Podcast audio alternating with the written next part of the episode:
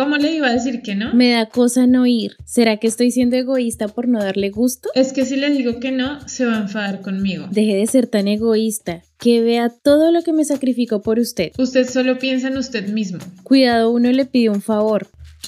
Soy Andrea y... Yo soy Jennifer, bienvenidas a Matizadas y hoy vamos a hablar acerca de poner límites versus ser egoísta. Bueno, entonces, ¿para qué conversamos de este tema? Porque es importante. Yo creo que este tema es importante que lo conversemos sobre todo porque siento y es lo que hemos experimentado nosotras en nuestro acompañar a otras personas, que es un tema bien difícil, que no sabemos cómo abordar, que sentimos que puede ser o blanco o negro y aquí está buenísimo que podamos ver todos los colores que están presentes en el poner límites y en el egoísmo, que tiene gente que lo apoya, gente que no lo apoya. Sí, con lo que tú dices es como que le tenemos muchísimo miedo a ser egoístas en las relaciones o en la vida y entonces no nos atrevemos a poner límites. Y yo creo que el miedo a los límites es todavía más grande, no solamente es el miedo de ser egoístas, sino el miedo a dañar las relaciones, el miedo al que dirán otros de nosotros, el miedo a perder a alguien, el miedo a no merecernos poner ese límite. Hay como mil miedos ahí entrenzados con eso de poner los límites y es un tema muy difícil de aterrizar, o sea, es fácil de hablar, de teorizar, pero luego a las personas nos queda difícil hacerlo en la vida real.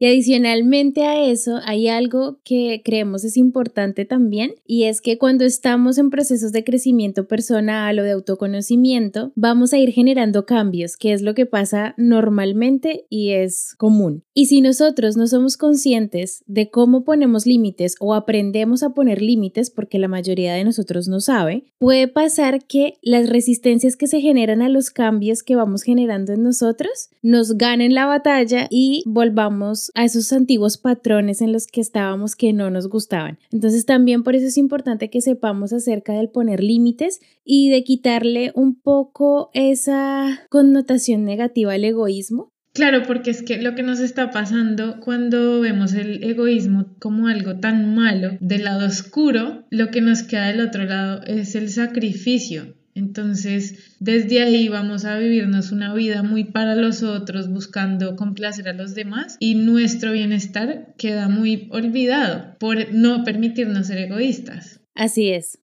Entonces aquí más que entrar a mirar lo malo, lo bueno, la idea es que puedan ver ustedes cómo se relacionan el egoísmo y el poner límites, porque tienen una relación. Bueno, entonces el primer tema que va a ser poner límites, veamos ¿Qué puertas nos abre poner límites? ¿Cuáles son los beneficios de poner límites? Yo les voy a nombrar porque creo que si los explicamos todos, el podcast duraría una eternidad y estos temas los vamos a ir desmenuzando en otros capítulos. Pero las puertas que nos abre a nosotros el poner límites son la libertad, el respeto hacia nosotros mismos sobre todo, la dignidad, el ser consciente de los derechos que tengo como persona, el poder personal que me implica el desarrollar la capacidad de decidir y de elegir, también el poder ver si quiero ser parte de algo o no y quién quiero ser a partir del no y del sí. Pasa que cuando le decimos que no a algo, le estamos diciendo que sí a otras cosas y el poder ser conscientes de cómo funciona eso en nuestra vida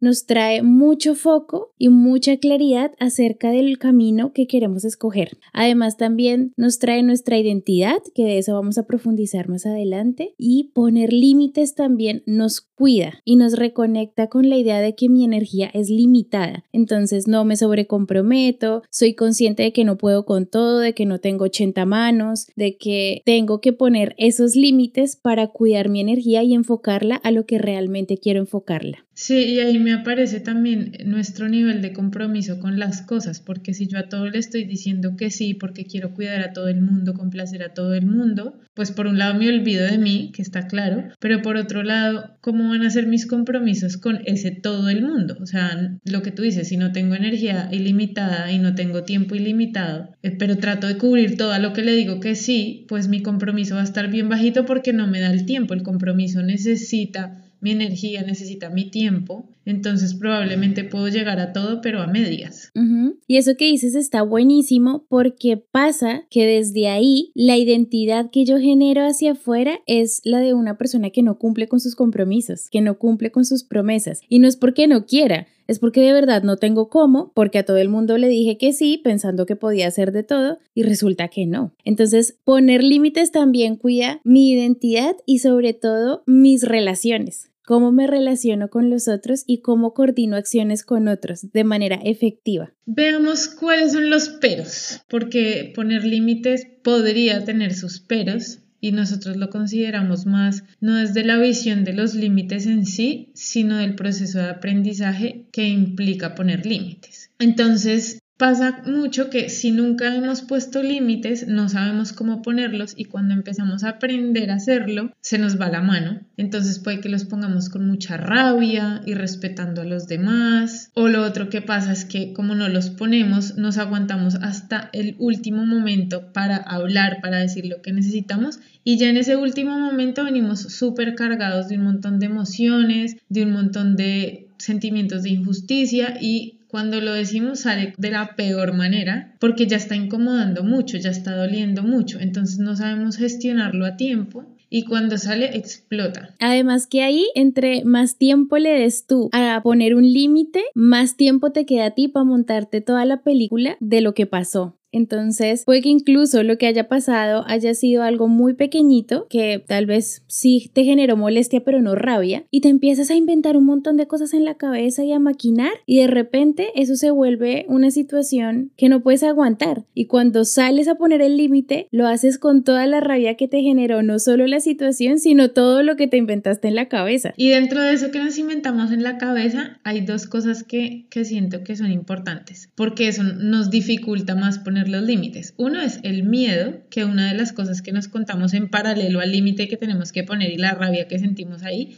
es la historia de, bueno, pero es que si hablo de pronto van a pensar que soy mala o que soy egoísta o que no soy tolerante o que no tengo paciencia o yo no sé cuántas mil historias. Y ese miedo hace que poner un límite sea incómodo porque me toca sostener ahí el miedo y a pesar del miedo hablar. Y eso se siente en todas partes, o sea, se siente en el cuerpo, en el tono de voz, en los nervios que nos da esa conversación. Y entonces es como que prefiero evitar el momento para no sentir esa incomodidad. Y además hay un factor que también hace parte de, de esas cosas que nos metemos en la cabeza y nos contamos, y es que especialmente y sobre todo las mujeres nos han enseñado a ser muy complacientes. Entonces es todavía más incómodo porque no nos permitimos siendo mujeres sacar nuestra rabia. Si un hombre saca su rabia es como más normal, pero cuando la mujer saca la rabia es, raro. Nosotros tenemos más permitido el miedo, la tristeza, pero la rabia no. Entonces pueden vernos como agresivas y todo eso nos lleva a que sintamos culpa. Entonces es como que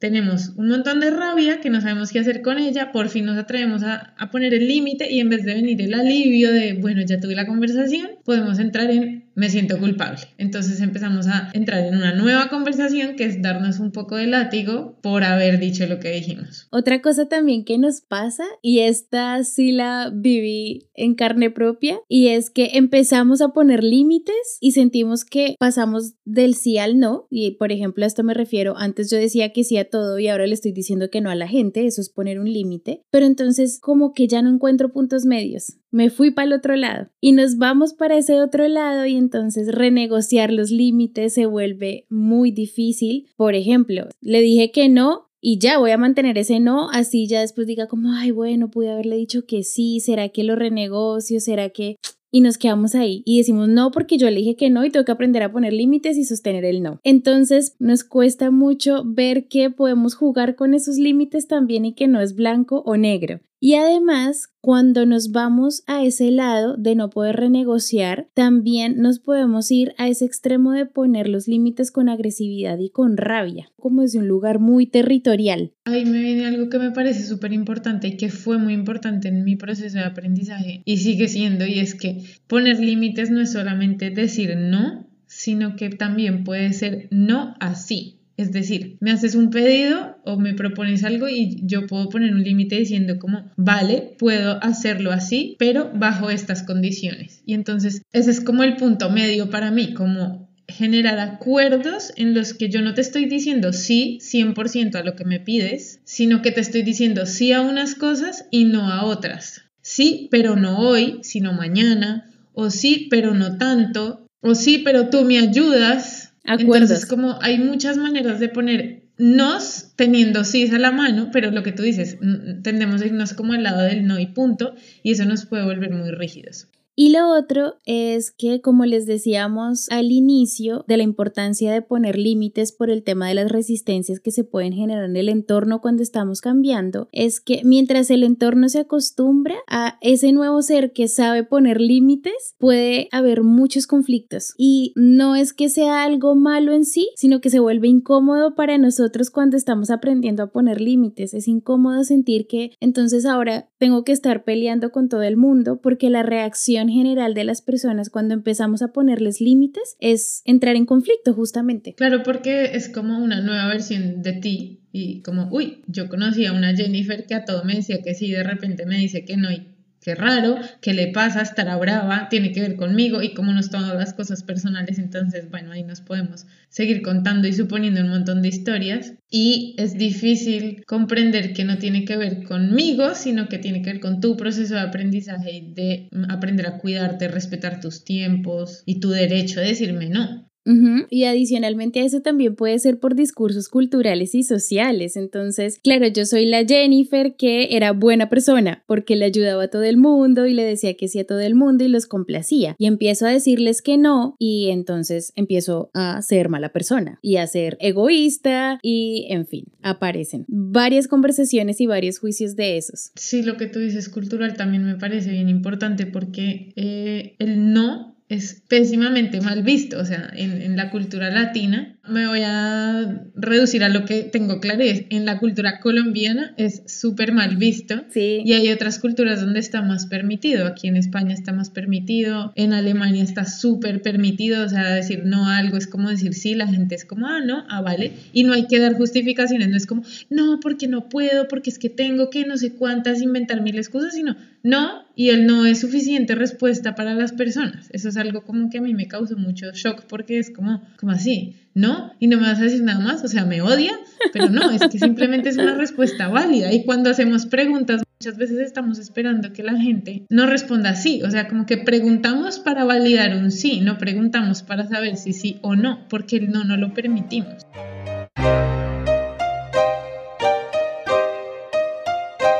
Ok, y aquí vamos a entrar con un tema que a nosotras, o no sé, voy a hablar por mí, a mí me da miedo tocar con otras personas porque el tema tiene mala pinta y mala fama y cuando yo lo defiendo me, me, siento también a veces como un poco atacada. Pero a mí me da miedo, no sé a pero quisimos traerlo porque creemos que es muy importante y es el tema del egoísmo y el ser egoístas. Entonces vamos a hablar aquí un poquito de las puertas que nos abre el ser egoístas y tal vez lo que no nos facilita tanto es el lugar.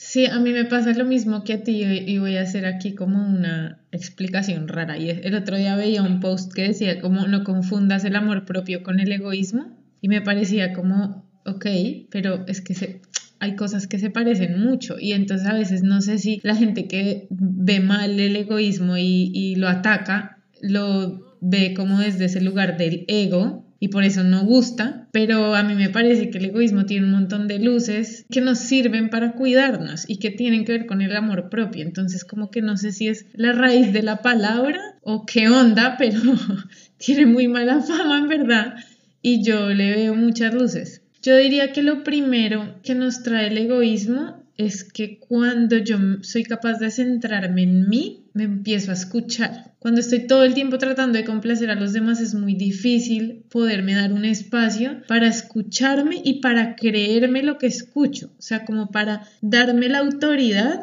darme el poder a mí de decir, ok, esto que estoy escuchando de mí, de lo que necesito, es válido y es igual de importante que lo que necesitan otros. Y para mí, de hecho, tiene que ser más importante porque si se vuelve más importante lo de los demás, pues lo voy a priorizar y nunca me voy a priorizar a mí. ¿quién va a cuidar de mí al final? Entonces ese, el egoísmo ahí nos trae la capacidad de ponernos primero. Y hay algo que a mí me parece súper, súper divertido y que siempre como que me genera mucho cuestionamiento y lo uso de ejemplo y es en los aviones cuando a uno le explican qué, qué pasa si hay un accidente, a uno no le dicen vaya y le ayuda a los demás a ponerse la, la máscara de oxígeno. Lo que te dicen es lo primero que hay que hacer es ponértela tú, incluso si tienes a un niño pequeño al lado, lo importante es que primero te la pongas tú y luego se la puedas poner a tu hijo. Y alguna vez me acuerdo que le pregunté a mi papá que me parecía raro, sobre todo con un hijo como pero él me dijo eso, como, ¿cómo le vas a ayudar a tu hijo si te quedas tú sin oxígeno? Y ahí como que me empató algo y dije, ok, tiene mucho sentido y creo que desde ahí me amisté también con el egoísmo. Está precioso eso porque me traes la conversación de el cuidado de la energía personal. ¿Cómo voy yo a cuidar y a ayudar y a apoyar a otras personas si yo estoy destruida porque no tengo energía? Totalmente, o sea... Básicamente es me quedo sin oxígeno, ¿cómo ayuda a otro? Es imposible. En el que también estás fatal. o si lo haces, lo haces desde un lugar de sacrificio. Total. Y además que eso tiene otras mil cosas, como por ejemplo que entonces si lo haces desde un lugar de sacrificio, vas a ir a echárselo en cara toda la vida a los demás porque te sacrificaste por él. Ajá. Y pues eso tampoco ayuda a las relaciones, eso desgasta mucho las relaciones. Uy, sí. Cuando yo hago algo por los otros, sintiéndome yo plena y contenta de hacerlo, a cuando viene de un lugar de me dejo a mí de un lado y luego se lo echo en cara. Bueno, entonces, para echarnos más enemigos del egoísmo encima, traemos el significado del diccionario de lo que significa egoísmo. Y dice así.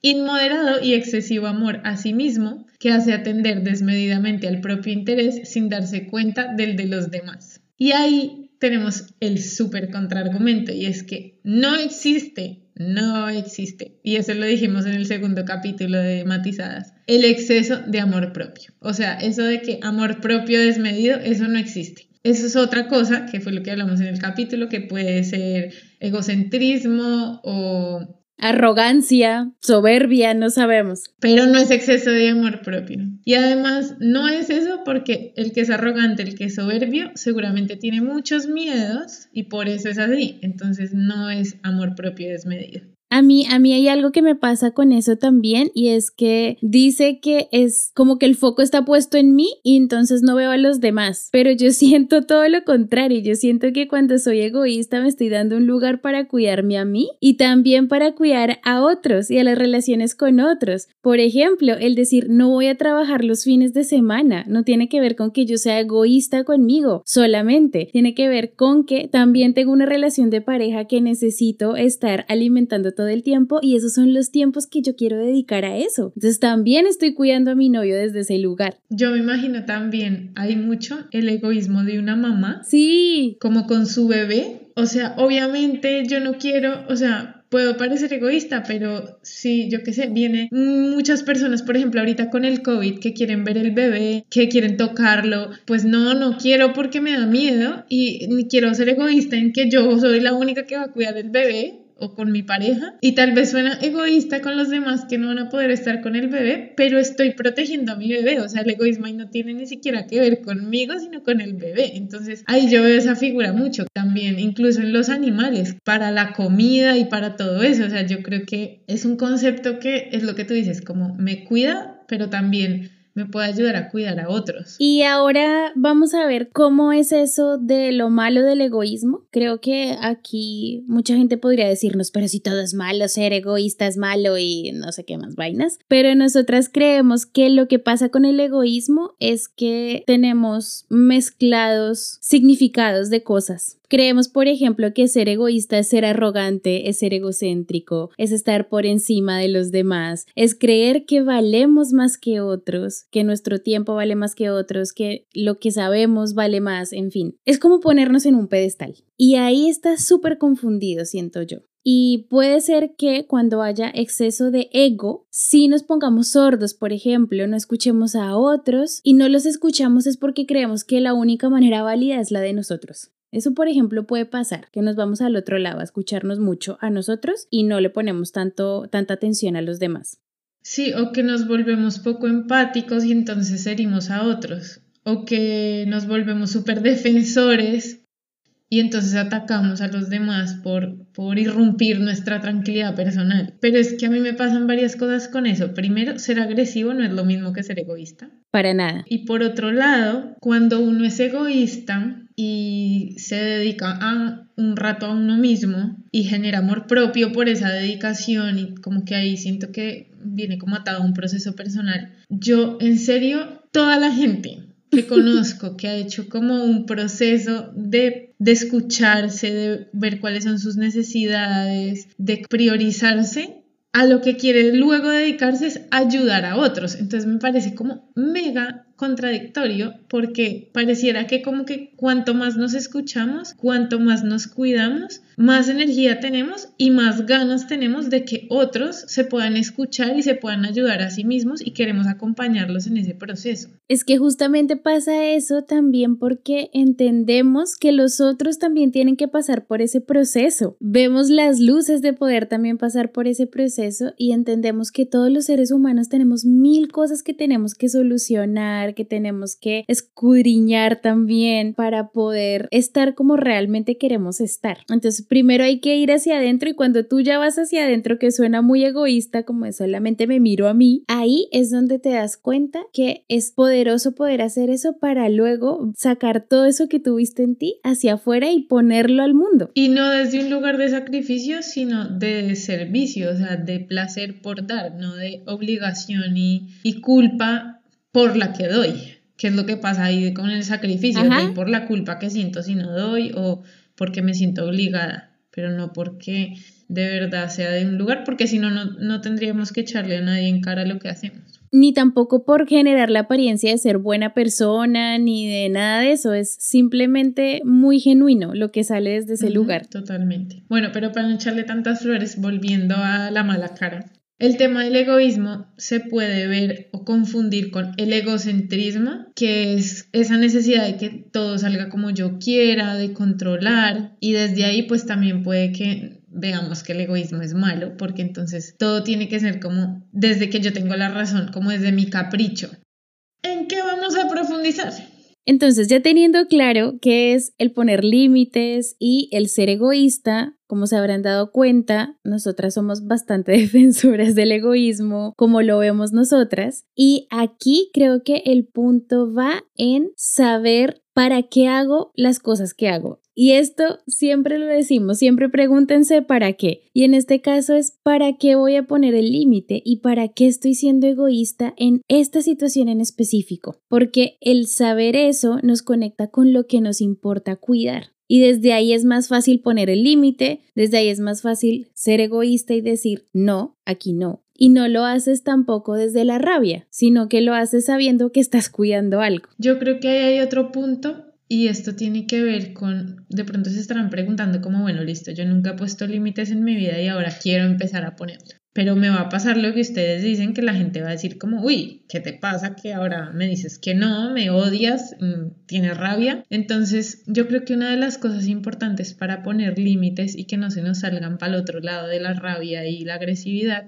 es que seamos claros en que estamos diciéndole no a lo que nos están ofreciendo o al pedido que nos están haciendo o a la situación en la que estamos, pero no necesariamente a la persona. Porque es que cuando no ponemos ese contexto en la conversación, es muy difícil y puede pasar que la otra persona se lo tome personal y le duela. Entonces, para un ejemplo puntual, mi mamá siempre me invitaba a almorzar a su casa los domingos y pues para mí estaba bien ir algunos domingos y algunos domingos no estaba bien porque tenía otros planes, quería hacer otras cosas o simplemente quería ver la pared en mi casa y estar sola, eh, porque me gusta estar mucho sola. Y yo pues no sé, tal vez pasaron, no sé, dos, tres domingos que le dije a mi mamá, no, no, no voy a ir. Y empecé a darme cuenta que mi mamá estaba como triste. Y ahí tuve que tener una conversación con ella porque, claro, yo acababa de llegar de estar en una cultura donde él no estaba muy a la mano y era muy normal decir no y volver como a ese no tan seco porque yo no le daba justificaciones, yo simplemente le decía como no mami y ya, yo no explicaba nada más. Entonces me tocó como tener la conversación con ella y decirle, oye, mira, ma, te siento un poco achantada porque no he ido a comer, pero no te estoy diciendo que no a ti, o sea, no es que no voy porque no te quiero, no voy porque tengo otras cosas que hacer, otras cosas en que ocuparme y hoy no puedo. Y de pronto en ocho días sí, pero eso no tiene que ver con que no te quiera o no te quiera ver, sino conmigo nada que ver contigo. Y ya después de esa conversación, como que nuestra relación cambió un montón porque ya había como esa complicidad y esa frescura para poder yo decir el no tranquila y para ella poder fluir con ese no. Entonces a veces cuando uno va a cambiar la forma, tiene que poner un poquito de contexto al otro para que no se sienta atacado. Exactamente. O pues tiene no, puede hacerlo.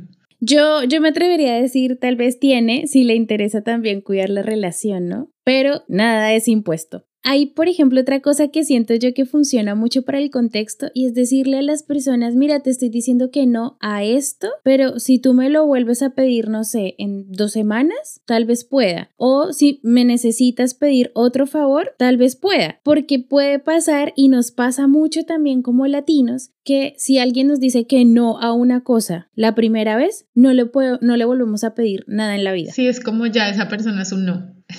Ajá, esa persona es un no. Ay, a mí además me encanta esto porque cuán fácil sería preguntar cosas. O sea, nos daría menos pena preguntar por favores, por ejemplo, porque sabemos que si de verdad la persona no puede, nos dice no hay punto. Entonces no estamos como, no, pero es que si le pregunto lo comprometo y qué vergüenza y no sé cuánta. Ay, sí. No, o sea, le digo y me dice no, todo bien. Me dijo no, no pasó nada. Genial. Así ya sé que tú no puedes, voy a buscar a alguien que sí, o miro a ver cómo lo hago yo o lo que sea. Nos complicamos mucho con eso. Y aquí queremos contarles también otro tipo de formas de poner límites, porque hemos hablado del no, también hemos aprendido que los límites se ponen de forma de pronto agresiva o muy seca y no necesariamente tiene que ser así. Mientras aprendemos podemos ir ajustándolo nosotros a cómo nos sintamos cómodos y a cómo sea mejor para nosotros también. Por ejemplo, entonces, poner un límite puede ser si estás peleando con tu pareja y ves que el otro está alzando la voz y tú quieres volver a alzar la voz un poquito más para que te escuche y el otro alza la voz y así, puedes tú parar un momento y decir, este no es el momento para hablar porque estamos muy alterados, entonces calmémonos, cada uno vaya, desahóguese y luego hablamos. Eso es un límite, por ejemplo.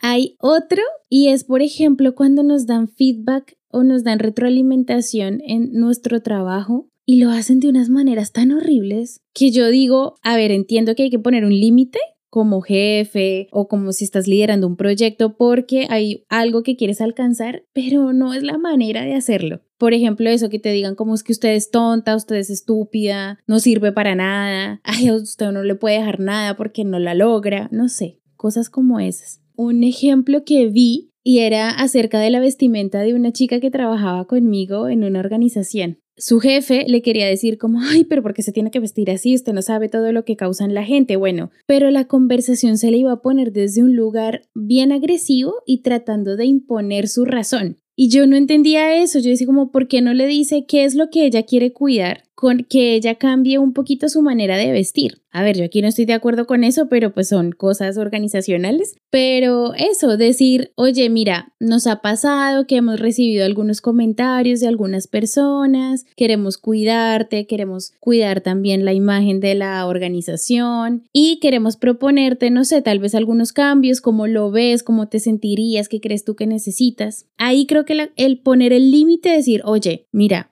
esto nos está perjudicando, es distinto decirle, ay, deje de vestirse así que parece una cualquiera o lo que sea, y me está dañando la imagen del chuzo. O sea, no sé. Ahí, por ejemplo, siento que también son formas. Yo creo que ahí haría una distinción y es que un límite yo lo intentaría poner, o sea, no hacia la persona, un poco lo que habla de mi mamá, sino hacia la situación o a lo que está pasando. Es distinto decir, quiero cuidarte por cómo te estás vistiendo, genera cosas en la gente y entonces te quiero cuidar, pero no me estoy metiendo con la persona, no le estoy calificando de yo qué sé. Y ahí, o por ejemplo con el trabajo, no le estoy diciendo usted es estúpida, que tiene que ver con la persona, sino le estoy diciendo este trabajo podría mejorar en esto y esto y esto. Y ahí estoy poniendo un límite, pero no me estoy metiendo con el ser, que son dos cosas diferentes. Y creo que eso aplica no solo en las organizaciones, sino en general. Si yo quiero que, que un amigo haga algo diferente o mi pareja haga algo diferente, puedo decirle, es que usted es un inepto y hace esto mal. O puedo decirle, mira, esta forma como estás haciendo esto mm, no me gusta tanto, entonces, ¿qué tal probar así? Y son dos límites distintos, pero en uno no estoy construyendo nada estoy dañando la relación y en el otro estoy abriendo una posibilidad de una conversación diferente. Y aquí es importante, por ejemplo, que sepan que cuando hablamos de los límites, queremos cuidar varias cosas. Uno, por ejemplo, es que los límites nosotros los ponemos y cuando ustedes aprendan a poner límites o estén en eso, piensen siempre que lo hacen para cuidarse a ustedes, no para cambiar a los otros. Si el propósito que ustedes tienen es cambiar a la gente poniéndole límites, por ahí no es. Ahí lo que están haciendo no funciona y no van a construir nada desde ahí. Pero sí, el poner límites para cuidarme, siempre piensen en eso. Y ahí traigo de nuevo el egoísmo. Yo, ¿dónde estoy yo? ¿Dónde quiero estar yo? También importante saber que los límites no se ponen para que el entorno se acomode a lo que yo quiero. Es más como un,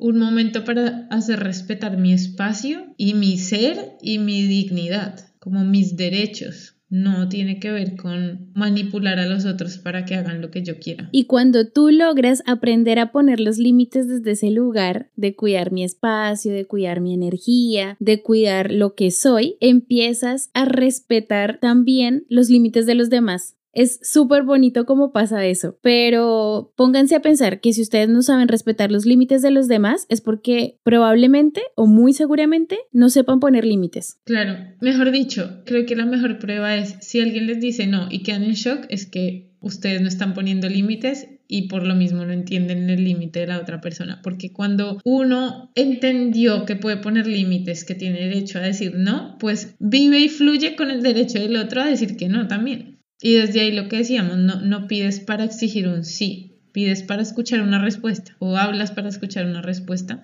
que puede ser no, puede ser sí, da igual, estás preguntando precisamente para eso pregunta. Bueno, vámonos entonces con las conclusiones. Poner límites es lo que cuida mi dignidad y es una evidencia de que en mí hay poder personal y libre albedrío. Los resultados negativos pueden venir del periodo en el que estamos aprendiendo a poner los límites y mientras vamos calibrando la forma en que lo hacemos. El egoísmo bien llevado nos permite escucharnos, sentirnos importantes y suficientes para nosotros mismos y desde ahí cuidarnos y cuidar lo que nos importa y su mala interpretación hace que nos alejemos de él porque lo vemos como ser egocéntricos, arrogantes y poco empáticos o desde un lugar en donde queremos tener siempre la razón o ser caprichosos. Y aquí no venimos con tips esta vez, sino con un ejercicio que creemos que funciona más que los tips. Total, manos a la obra. Entonces, lo que pueden hacer es preguntarse cuáles son los límites que ahora quieren poner. Y límites pueden ser cosas como ya no quiero hacer esto o tal vez ya no me quiero relacionar tanto con esta persona o en estos espacios. Eh, o tener estas conversaciones o tener este tipo de conversaciones. Entonces los pueden escribir y sobre eso se hacen estas preguntas. ¿Por qué no he puesto los límites? ¿Para qué no he puesto los límites? En el fondo, ¿qué me da miedo que pase al poner esos límites? Y cuando se respondan esto, ahí van a encontrar eso que necesitan cuidar, que es eso que les importa cuidar. Y la última pregunta que es, ¿cómo podrías poner esos límites cuidando eso que te importa? Entonces ya saben, hagan el ejercicio, si tienen preguntas, si quieren compartirnos qué les pasa al, hacerse estas preguntas, pueden escribirnos a nosotras, tienen nuestras redes sociales, pueden escribirnos en Anchor, que aquí ya Andrea me va a recordar link y todo que es la que sabe.